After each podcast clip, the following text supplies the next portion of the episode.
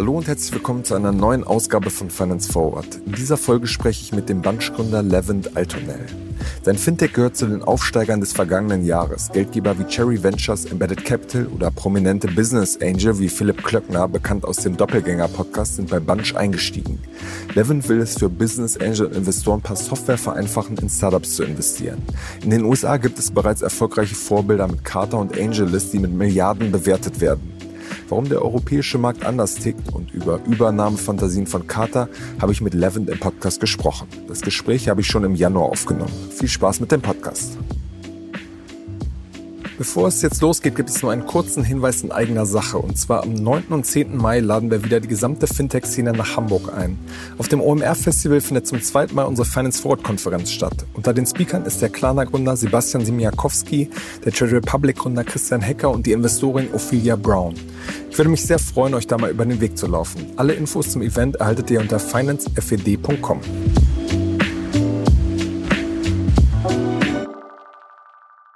Hi Levent, herzlich willkommen bei Finance Forward.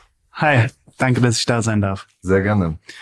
Als erstes würde mich mal interessieren, ihr habt ja äh, Philipp Klöckner als äh, Business Angel gewonnen, den viele aus dem, dem Doppelgänger-Podcast äh, kennen und da redet er ja auch oft über seine, äh, über seine Startup-Investments, ähm, ist relativ skeptisch, was das ganze Thema Fintech angeht. Ähm, wie habt ihr ihn da überzeugt? Ja, das ist ganz interessant. Also ähm, wir arbeiten ja wirklich daran, das ganze Thema Investieren zugänglicher zu machen und einfacher zu machen. Und ich glaube, die Idee auch, irgendwann mal selber einen eigenen Fonds aufzusetzen, ist etwas, was für viele Leute, ich sag mal, Zukunftsmusik ist, weil es ein sehr komplexer Weg und sehr langer Weg dahin ist. Und der Weg über oder über Bunch führt eigentlich dazu, dass man durch SPVs quasi das ganze bootstrappen also kann. Special Purpose Vehicles. So. Äh, genau, genau. Mhm. Dass man dann ähm, nicht gleich einen ganzen Fund aufsetzen muss, der irgendwie äh, mit hohen Kosten etc. verbunden ist, sondern eben auch mal einfach in, äh, sein, von seinen Freunden das Geld zusammensammeln kann und ein kleines Investment machen kann und dann vielleicht fünf, sechs davon macht und dann sagt, ich habe einen Track Record und jetzt kann ich meinen eigenen Fund aussetzen. Und ich glaube, das fand er ganz äh, spannend. Vor allen Dingen vor dem Hintergrund von dieser ganzen Solo-GP-Welle, wo jetzt immer mehr Leute quasi ihre eigenen Funds aufsetzen und alleine das Ganze machen, äh, statt wie traditionell irgendwie in Gruppen von drei bis fünf äh, GPs. Fand er das ganz interessant, dass da quasi ein neuer, also neuer General Weg Partner, Investoren, die den Fonds dann quasi komplett alleine machen, da nicht mehr ein Riesenteam im Hintergrund haben. Genau, das sind dann immer so, ich sag mal so Lone Wolves, die irgendwie ihre eigene Meinung haben, ihre eigenen äh, Deal-Sourcing-Skills äh, und sich auch da nicht unbedingt reinreden lassen wollen. Und es gibt viele Investoren, die es spannend finden, mit solchen äh, GPs quasi zu investieren. Und genau, die, vor diesem, vor dem Hintergrund, dass das quasi immer mehr Mainstream wird und immer häufiger auch ähm, vor allen Dingen in Amerika der Fall ist, fand er das ganz spannend, dass es quasi in Europa jetzt auch die Möglichkeit gibt, sich dahin zu entwickeln. Okay, und was waren so ein paar fiese Fragen, die er gestellt hat? Ja, ich glaube, also die Fragen sind äh, wie immer an der Early Stage. So, warum können wir das machen? Warum gibt es es noch nicht? Ähm, wie groß ist der Markt am Ende? Und ich glaube, da, das war ganz interessant, auch da von seiner Seite, ich sag mal, als Experte für die ganzen Early-Stage-Themen dann auch äh, da nochmal Input von ihnen zu bekommen. Also hat da auch sehr viel geholfen. Okay, also kein, kein Brain-Teaser. Nein, nee, okay. das kam nicht. Okay. Ihr habt ja Bunch Ende 2021 gegründet. Ähm, seitdem ist in dem ganzen Markt ziemlich viel passiert. Es war damals eine, eine absolute Hochphase. Jetzt ist der ganze Markt viel schwieriger geworden. Wie, wie hast du diese Achterbahnfahrt ähm, erlebt? Ist ja sozusagen auch dein, dein erstes Unternehmen, das du gegründet hast. Genau. Ja, es war ganz spannend. Auf jeden Fall, als, als wir Bunch gegründet haben, war es quasi noch, ähm, ja, wie du schon gesagt hast, die Hochphase in der Startup-Welt. Also äh, gefühlt ähm, wurden, wurde jede Woche irgendwie eine große Seed-Runde announced und große Series A und viel, viel Geld ist in den Markt geflossen. Das Ganze hat sich dann natürlich über 2022 so ein bisschen beruhigt äh, was ich sag mal auch gut ist. Ich glaube, was davor äh, war, war zum Teil auch ein bisschen übertrieben. Und für uns war das einfach eine Zeit, wo wir dann Gott sei Dank, ich sag mal, immer gut Funding hatten und auch immer auf, aufgepasst haben, dass wir genug Runway haben, also dass wir da nicht, äh, ich sag mal, in den Hypergrowth äh, gewechselt sind und gesagt haben, jetzt stellen wir 100 Leute ein und versuchen die Welt zu erobern. Es hat uns quasi geholfen, wirklich ähm, den Fokus darauf zu setzen, was wirklich wichtig ist an äh, von einer Company wie uns, wo eben Operations und das alles auch irgendwie ähm, ordentlich abzuwickeln, was jetzt das Thema Banking angeht, das Thema Legal angeht, etc. pp. Es hat uns quasi die Zeit gegeben, uns darauf zu fokussieren und wirklich ein solides, solide Grundlage zu bauen, auf der wir jetzt auch skalieren können. Wir machen eine kurze Unterbrechung für unseren Partner Liquid. Liquid ist ein moderner Vermögensverwalter, der es euch ermöglicht, euer Wealth Management professionell auf Family Office Niveau zu bringen. Über Liquid erhaltet ihr Zugang zu exklusiven Anlagelösungen, die bisher nur Großanlegern zur Verfügung standen. Liquid ist auch kein Unbekannter. Wer nicht nur den Podcast hört, sondern auch aufmerksamer Finance Forward Newsletter-Leser ist, sollte schon einmal etwas von Liquid gehört haben. Wir haben nämlich im Dezember über einen Produktlaunch berichtet, Liquid Private Equity Next. Hier bekommen Anleger schon ab 10.000 Euro die Möglichkeit, in Private Equity zu investieren und das mit Sparplan. Gerade nach den Herausforderungen, die das Jahr 2023 in Zusammenhang mit Geldanlage mit sich gebracht hat, sehnen sich viele Anleger nach Guidance und nach einem professionellen und vor allem unabhängigen Partner. Und hier schafft Liquid die Möglichkeit, in Venture Capital und in Private Equity zu investieren und öffnet diese Anlageklasse. Schaut jetzt am besten einmal auf liquid.de slash ffwd vorbei. Zu Beginn des Jahres reduziert Liquid das Mindestanlagevolumen für Liquid Wealth Management von 100.000 auf 50.000 Euro. Einfach online einen Anlagevorschlag erstellen oder ein kostenloses Gespräch vereinbaren. Liquid schreibt man übrigens L-I-Q-I-D.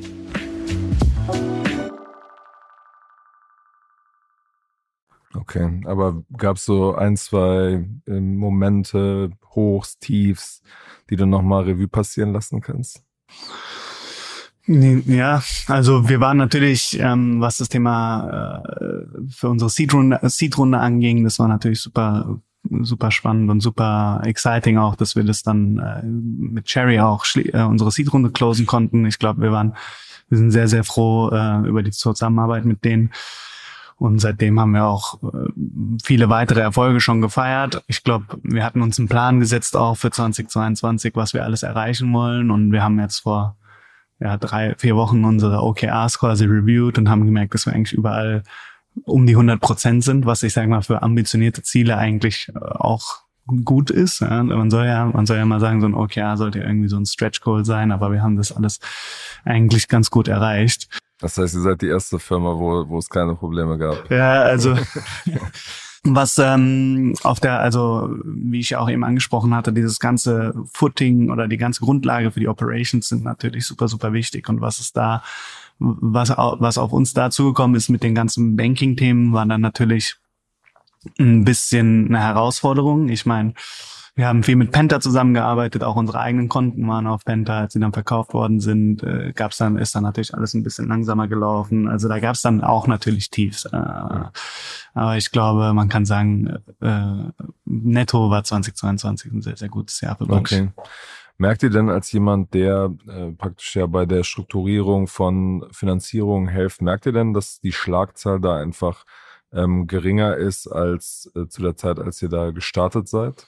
Ja, es, für uns ist es natürlich ganz interessant, weil wir, wir, sind, wir, wir haben ja, also als wir gestartet sind, waren wir ja nicht so groß, dass wir quasi mit dem Markt fallen und steigen, sondern äh, wir sind von null gestartet. Das heißt, wenn wir am in Mai irgendwie drei Deals gemacht haben, haben wir uns schon verdreifacht, ja.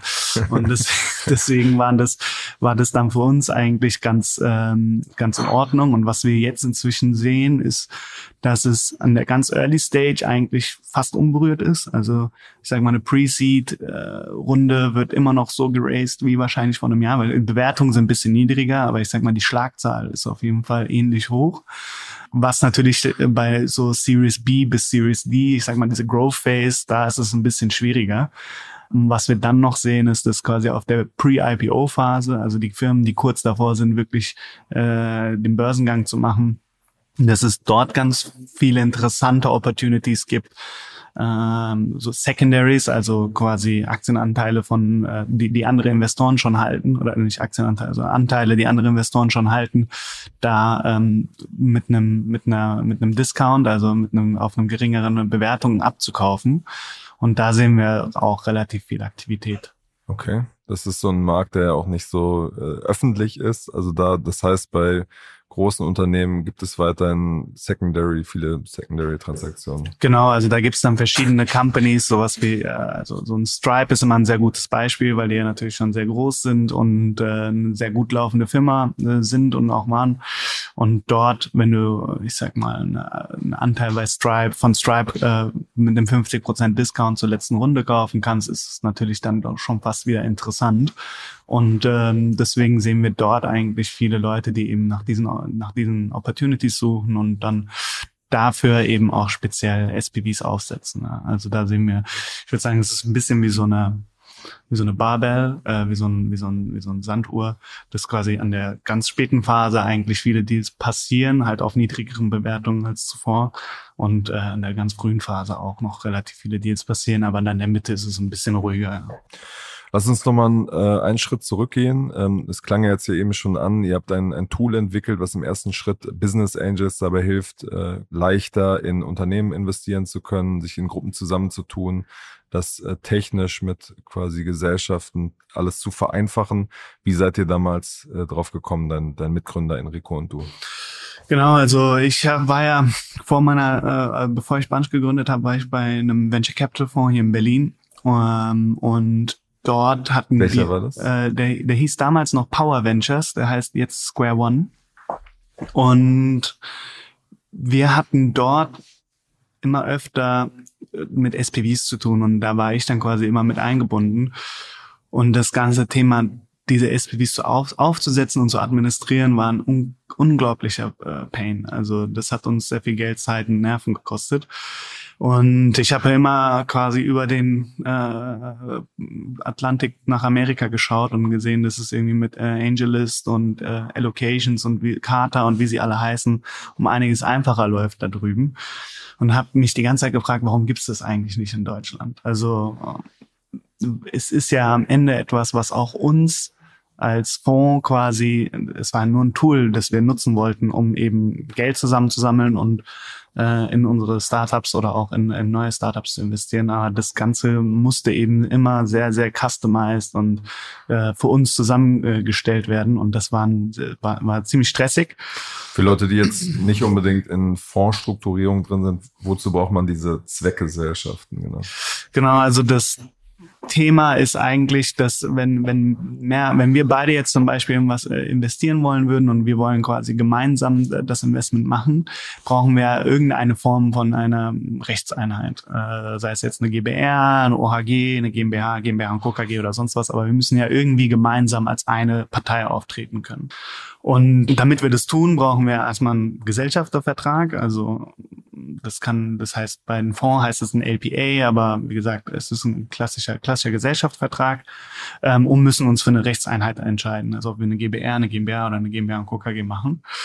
Und dann braucht man für diese Zweckgesellschaft eben auch noch so Themen wie ein Bankkonto, ein Steuerberater, ähm, und diese ganzen Themen sind, ich sag mal, sehr admin-heavy. Äh, da muss relativ viel gemacht werden. Auch für den Steuerberater ist es natürlich schwierig, weil der muss sich dann immer wieder die ganzen Verträge durchlesen, verstehen, wie funktioniert das Ganze.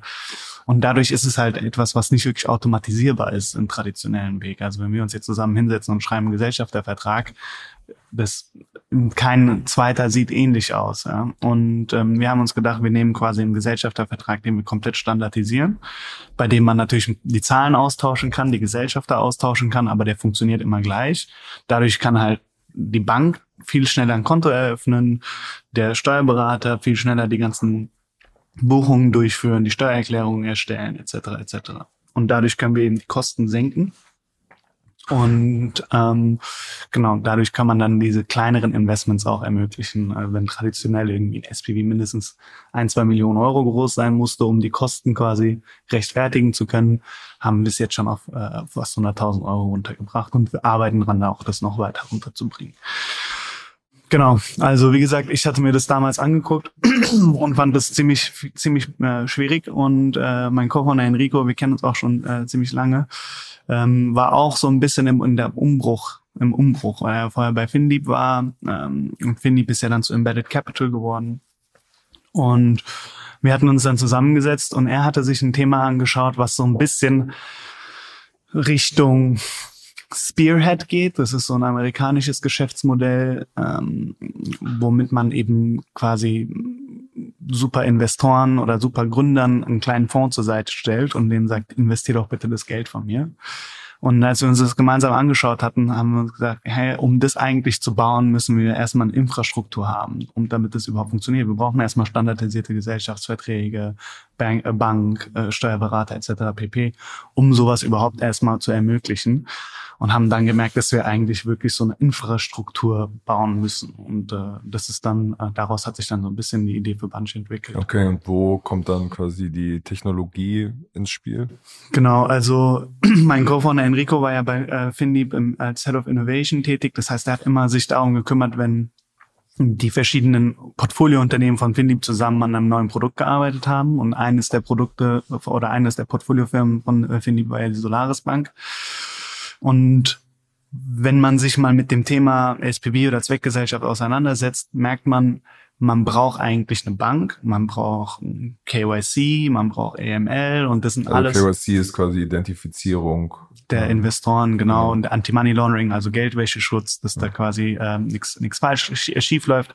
Und dafür gibt's immer verschiedene Technologie-Provider, die das eigentlich ganz gut, da, äh, diese ganzen Services ganz gut erbringen können.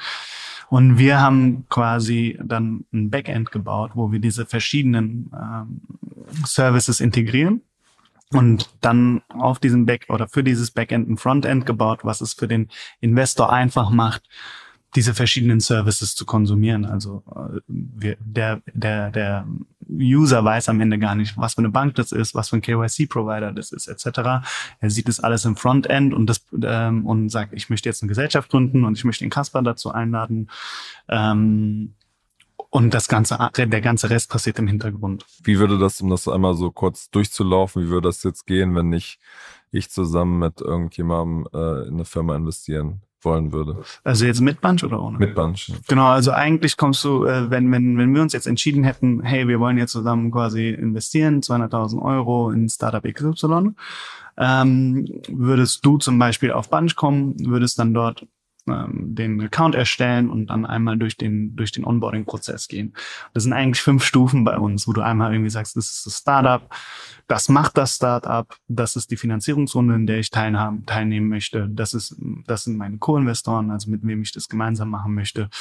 Und ähm, dann kriegen würdest du quasi mir automatisch über Bunch einen Invite schicken. Ich würde mir das anschauen, sagen, ja, das ist genauso wie besprochen, okay drücken und ähm, dann würde quasi automatisch direkt im Hintergrund der Gesellschaftervertrag erstellt. Wir können den unterschreiben. Wenn es jetzt eine GBR ist, geht das sogar komplett digital. Ähm, und mit diesem den Gesellschaftervertrag wird dann automatisch an die Bank geschickt. Die Bank öffnet dann das Konto dafür. Ähm, du kriegst dann wahrscheinlich noch einen KYC-Request von der Bank. Das wird dann äh, zum Beispiel über ID Now oder sowas funktionieren. Und dann ist das Konto eröffnet dann gibt es einen Capital Call, also du und ich müssen dann das Geld auf das Konto überweisen und dann kannst du vom Konto an das Startup das Geld überweisen. Und wer managt dann? Das ist ja, gab ja früher auch schon diese, diese Angel Pools, das heißt mehrere Angels haben sich zusammengetan. Mhm. Wie wird das dann quasi organisiert? Werden zum Beispiel die Abstimmungen dann auch über euer Tool organisiert? Wie findet diese, diese ja, Kommunikation statt? Genau. Wenn das Investment getätigt ist, hast du dann quasi auf Bunch auch ein kleines Portfolio. Also alle deine Investments kannst du dann dort äh, ein, äh, einblicken. Für jedes Investment gibt's quasi wie so einen kleinen Data Room, also eine kleine Seite, die man dann aufmacht. Da stehen dann die ganzen Infos drinne über das Startup. Dann kann dort auch zum Beispiel die KPIs geupdatet werden. Dann können dort Dokumente hochgeladen werden, sei es ein Cap Table, äh, Pitch Deck oder was auch immer. Ähm, und dann gibt's da unten auch eine, eine, eine Kommunikations- äh, ein Kommunikationstool. Und dort können dann auch verschiedene Gesellschafterbeschlüsse äh, getroffen werden. Also wenn wir jetzt entscheiden müssen, keine Ahnung, das Startup macht eine neue Finanzierungsrunde. Soll verkauft werden oder genau, genau. Dann äh, wird der Gesellschafterbeschluss quasi auf die Plattform hochgeladen. Die Gesellschafter entscheiden dann so, wie sie, wie sie entscheiden wollen. Und dann gibt es dort auch ein auditierbares quasi äh, Ergebnis, was abgespeichert wird, wo dann drin steht, okay, 90 Prozent haben zugestimmt und dann kann der, kann der Lead des, dieses SPVs der Zweckgesellschaft dementsprechend auch äh, in der Gesellschafterversammlung des Startups äh, entscheiden sind jetzt so mit Zweckgesellschaft und den ganzen Details, äh, klingt das alles relativ kompliziert, wenn man jetzt mal so ein bisschen ähm, quasi rauszoomt. Mhm. Ähm, VCs investieren ja in euch auch immer mit der Prämisse, dass ihr irgendwann mal Milliardenbewertung, äh, Welteroberung, die du eben beschrieben hast, dass ihr das äh, auch irgendwann mal ähm, erreicht. Was ist da quasi die Vision, die das so groß macht? Genau, also wir wie gesagt, als wir uns angeschaut haben, warum gibt es eigentlich einen AngelList nicht in Europa, haben wir relativ schnell gemerkt, wo die Hürden sind. Und zwar, dass eben in Europa jedes Land anders ist, was Steuern angeht, was äh, auch äh, die Regulierungen angeht, was Banken angeht, etc. pp. Ähm, und haben gemerkt, dass wenn man eigentlich das Gleiche in Europa bauen wollen würde, müsste man das sehr, sehr flexibel bauen und eben mit so einem Shareholder Management Layer, also quasi diese Gesellschafterbeschlüsse, über die wir gerade gesprochen haben. Es muss irgendwie die Funktionalität auch auf der Plattform geben. Und als wir das uns runtergeschrieben haben, haben wir eigentlich gemerkt, wenn wir das so bauen, dann ist erstmal einfach in andere Länder zu gehen, weil wir können dann einfach die anderen Gesellschafter äh, die anderen Gesellschaftsformen, die anderen Arten Gesellschafter Beschlüsse zu treffen etc. über diesen Shareholder Management Layer darstellen und auch dementsprechend an die äh, an die äh, Regulierung in den verschiedenen Ländern anpassen. Das heißt, wir können eine, ich sage mal, Jurisdiction Agnostic oder, oder eine, eine wirklich äh, europaweite Plattform damit aufbauen. Ähm, und auf der anderen Seite ist es dem SPV, der Zweckgesellschaft, eigentlich egal, was für ein Asset drin liegt. Also wir reden jetzt viel über Startups und das macht auch viel Sinn in der Startup-Welt. Aber es könnte auch genauso ein Investment in einen Private Equity Fonds sein, es könnte ein Investment in äh, eine Immobilie sein, es könnte auch ein Investment in vielleicht ein Kunstportfolio sein. Ja. Also all diese Möglichkeiten gibt es eigentlich dadurch. Das heißt, es ist wirklich auch ein Asset Agnostic Plattform.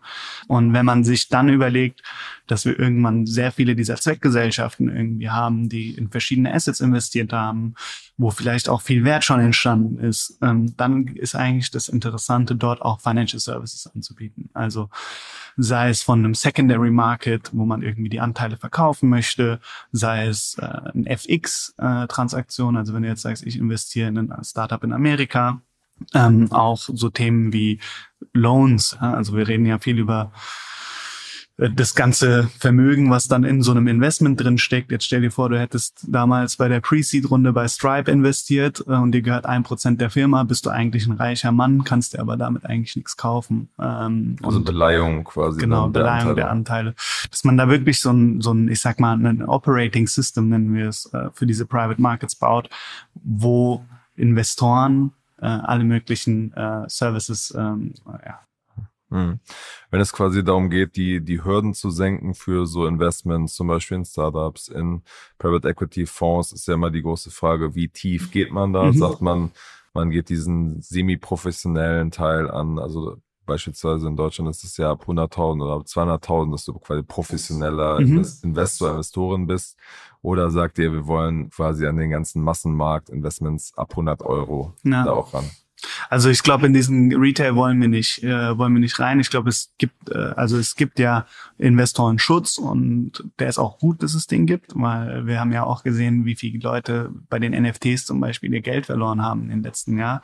Ähm, und wir sehen natürlich auch, dass bei Private Assets oft ähnlich hohes Risiko da ist. Und deswegen macht es auch Sinn, dass quasi diese, diese, diese Retail-Investoren oder also der Masse quasi geschützt wird, davor in Sachen zu investieren, die sie nicht verstehen.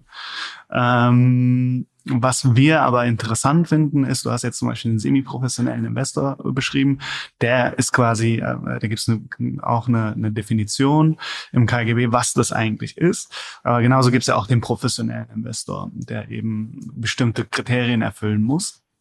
Und es gibt halt auch eine Möglichkeit, zum Beispiel Leute aus diesem semi-professionellen Status auch in einen professionellen Status zu heben. Also wenn du beweisen kannst unter Umständen, was, dass du, dass du wirklich verstehst, in was du investierst und du die anderen Kriterien erfüllst, die man eben erfüllen muss, um professioneller Investor zu sein, kann man sich hochstufen lassen bei Wertpapierinstituten oder sowas. Und äh, das sind zum Beispiel Themen, die wir dann auch irgendwie perspektivisch angehen wollen, um dort eben die Hürde ein bisschen weiter runter zu senken. Aber wie, wie tief könnte die dann sinken? Also ein professioneller Investor kann alles machen, was er will. Er ist ja professionell. Okay. Ähm, aber genau, da muss man eben sicherstellen, dass diese Person wirklich ein professioneller Investor ist. Genau. Okay, und da gibt es dann quasi keine Mindestanlagesummen wie, wie sonst? Nee, im Moment nicht. Okay, okay. Was, was du jetzt erzählst, ähm, erinnert ja auch so ein bisschen an die Vision von Tokenisierung von, von Assets, was ja, wo es ja ganz viele Ansätze in der ganzen Krypto-Blockchain-Welt gibt. Äh, ihr kommt jetzt ja praktisch von der, von der anderen Seite, also bei euch spielt ja die Blockchain wahrscheinlich im Moment noch keine Rolle. Inwiefern seht ihr da perspektivisch ähm, eine Chance, das kleinteiliger machen zu können? Oder sagt ihr, das einfach Tech-Hype, der der Quatsch ist. Nee, ich glaube, es gibt schon, äh, das ganze Thema der Tokenisierung ist interessant. Äh, Im Grunde genommen ist es ja so, dass äh, bei einer Tokenisierung quasi ein GmbH-Anteil, äh, ich, äh, da wird ein Schuldverschreiben für einen GmbH-Anteil gemacht und dann wird dieses Schuldverschreiben tokenisiert. Das heißt, es ist eigentlich immer noch ein rechtlicher Prozess und dann ist die Tokenisierung quasi äh, das, der, der, der, der digitale Part, der, wie man dann äh, mit diesem Schuldverschreibung. Man hat immer noch eine Art Doppelstruktur am Ende genau. Moment. Genau, und ich glaube, das ist etwas, was sich wahrscheinlich über die Zeit hinweg auch vereinfachen wird und dann wird das Ganze auch wieder interessanter, also dass man vielleicht zum Beispiel den GmbH-Anteil direkt tokenisieren kann. Da gibt's noch viele rechtliche Hürden, die quasi aus dem Weg geräumt werden müssten, damit das möglich ist. Aber prinzipiell finden wir das natürlich äh, sehr interessant, wenn man die GmbH-Anteile schneller und einfacher verkaufen kann. Und da das mit Hilfe der Blockchain macht das natürlich Sinn.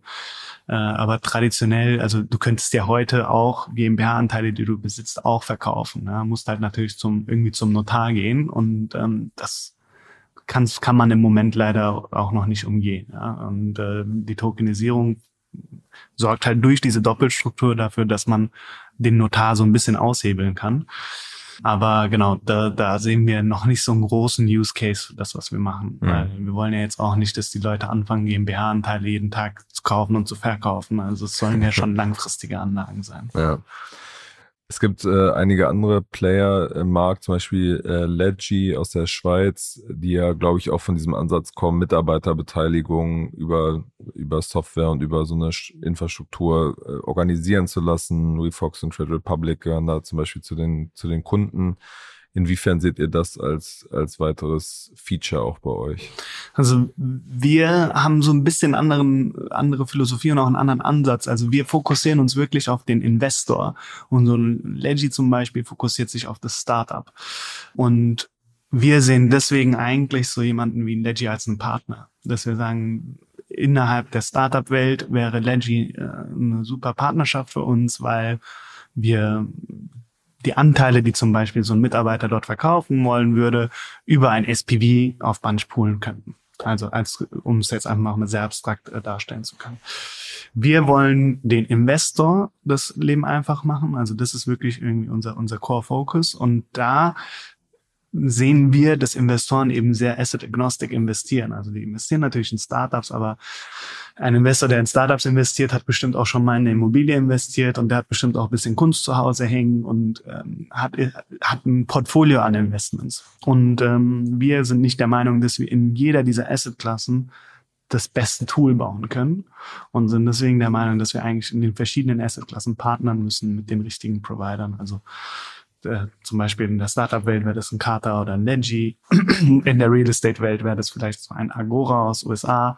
Ähm, und in der Kunstwelt ist es vielleicht wieder jemand anderes. Aber das quasi ähm, wir für den Investor das Portal sind, um diese verschiedenen Services zu nutzen. Mhm. Mit äh, Carter gibt es ja in den USA schon ein sehr, sehr hoch bewertetes Startup. Das ist, glaube ich, jetzt aktuell bei 8,5 Milliarden US-Dollar. Ähm, deren Ansatz ist auch eher von dem, von dem Startup kommt, richtig sozusagen Cap Table Management, mhm. dass sozusagen die, die Gründerinnen und Gründer ihre Investoren Beteiligungen managen können. Genau. Und ähm, die hatten jetzt gesagt, der Gründer, dass sie durch, durch Zukäufe wachsen wollen. Gab es da schon Gespräche mit euch? Nee, ich glaube, äh, das ist auch für uns, glaube ich, nicht so interessant. Wir sehen Amerika zum Beispiel als ein sehr, ein, als ein Markt, der schon extrem kommoditisiert ist. Also ich glaube, in Amerika gibt es SPV-Provider fast wie Sand am Meer. Ähm, und ich glaube, was wir hier bauen, hat wirklich sehr starke, ich sag mal, äh, Modes, wie man das in der traditionellen Startup-Welt sagen wollen würde. Und ähm, unser Ansatz ist wieder auch, wie gesagt, was anderes. Also wir wollen wirklich ein eine, eine Investor-focused Plattform aufbauen, die eben auch Asset-Agnostic ist. Also das ganze Thema Kata ist dann für uns dementsprechend äh, nicht so spannend, weil die sich eben auf eine, eine Industrie fokussieren. Und das funktioniert in Amerika, weil der, in Amerika ist der Startup-Markt riesig und äh, man kann da eben eine Firma aufbauen, die 8,5 Milliarden Euro wert ist mit nur einem mit nur einer Industrie oder nur einem, einem einer Asset-Klasse.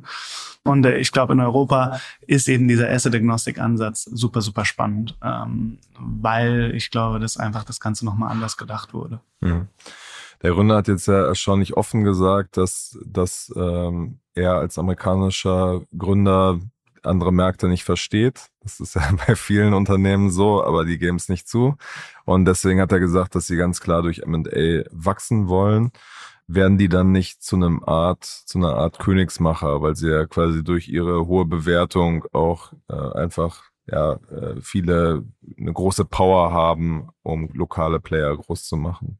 Ähm, ich glaube, du hast auch so, so ein bisschen in deiner Frage beantwortet, äh, die verstehen den Markt nicht. Und wenn sie dann quasi eine Company kaufen, die den Markt vielleicht auch nicht so gut versteht, dann haben die immer noch nicht viel damit gewonnen. Und ich glaube, was wir wirklich hier in den letzten, im letzten Jahr aufgebaut haben an Expertise, was irgendwie Fintech Regulations angeht, äh, Investment Regulations angeht, etc. pp. Ich glaube, dafür haben wir natürlich auch ein sehr, sehr einzigartiges Setup hier mit Enrico, der irgendwie bei FinLeap gearbeitet hat, eben diese Bankenregulierungsseite schon sehr, sehr äh, eindeutig gesehen hat. Wir haben mit Embedded Capital auch einen äh, Investor mit an Bord, der das Ganze super gut versteht, auch europaweit versteht, äh, mit Cherry, die ein super Fintech-Portfolio haben, wo wir auch viel ähm, Support von den, von den anderen Portfoliofirmen äh, bekommen.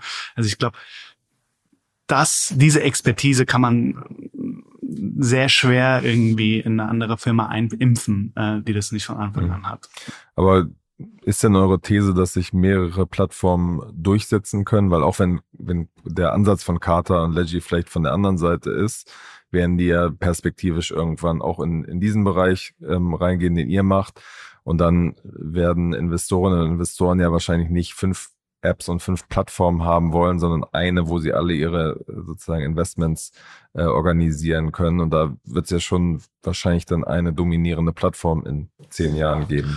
Ja, das ist spannend, weil wenn man sich zum Beispiel wieder Amerika anschaut, ich glaube, es ist immer ganz gut, äh, darüber zu schauen, was da los ist. Ich glaube, da gibt es einige sehr, sehr große Player, die parallel auch in, den, äh, in einer Industrie, also neben Carter gibt es ja auch Angelist, ich glaube, die waren ja auch auf über vier Milliarden bewertet in der letzten Runde und die, die, die sich eben auch nur auf den Startup-Markt fokussieren.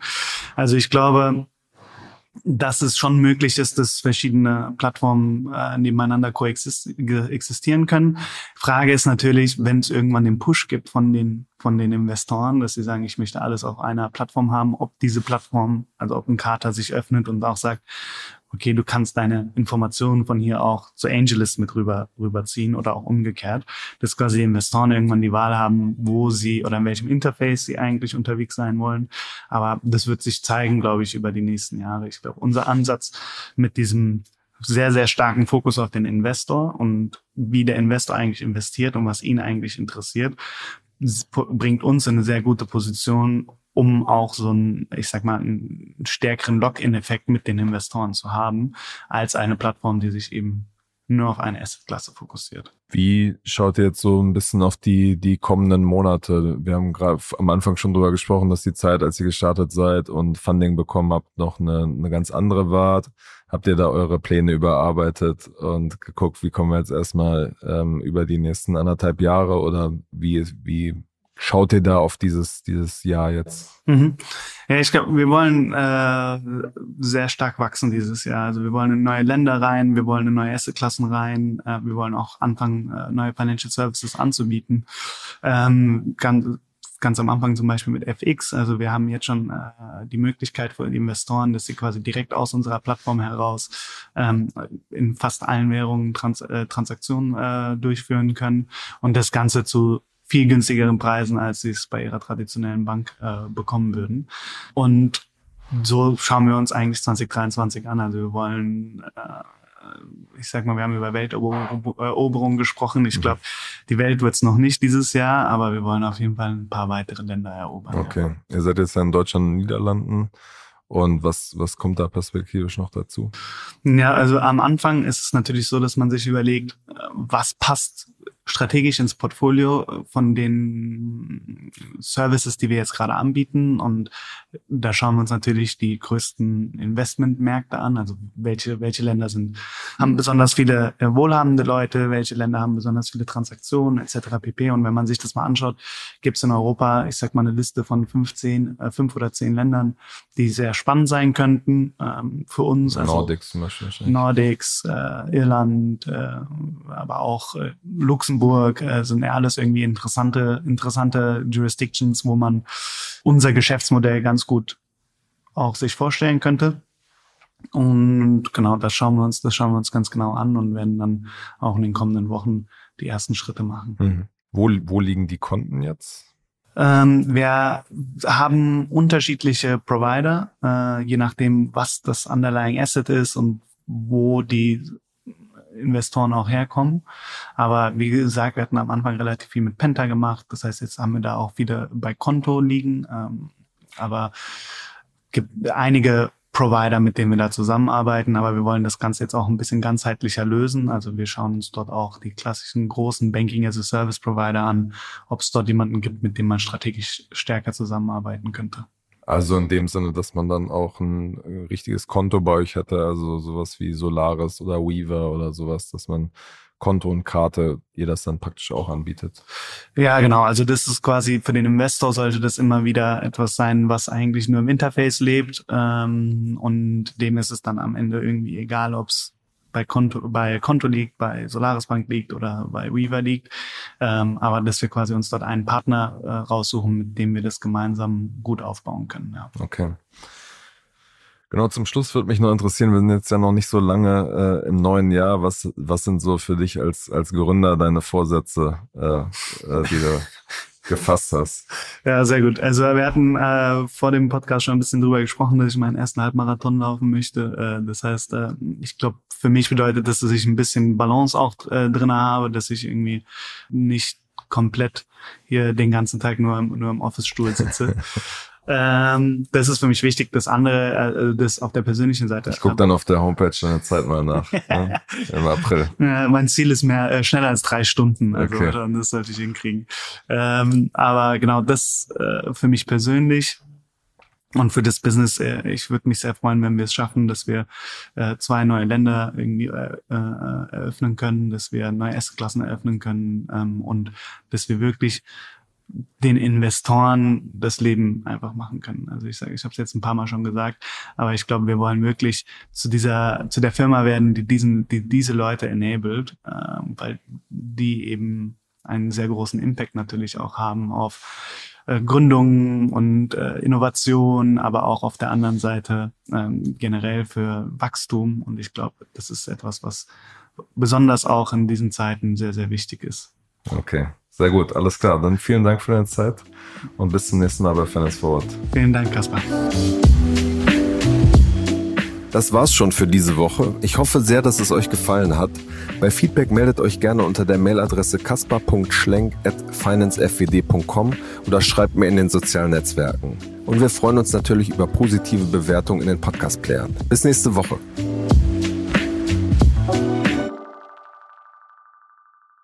Dieser Podcast wird produziert von Podstars bei OMR.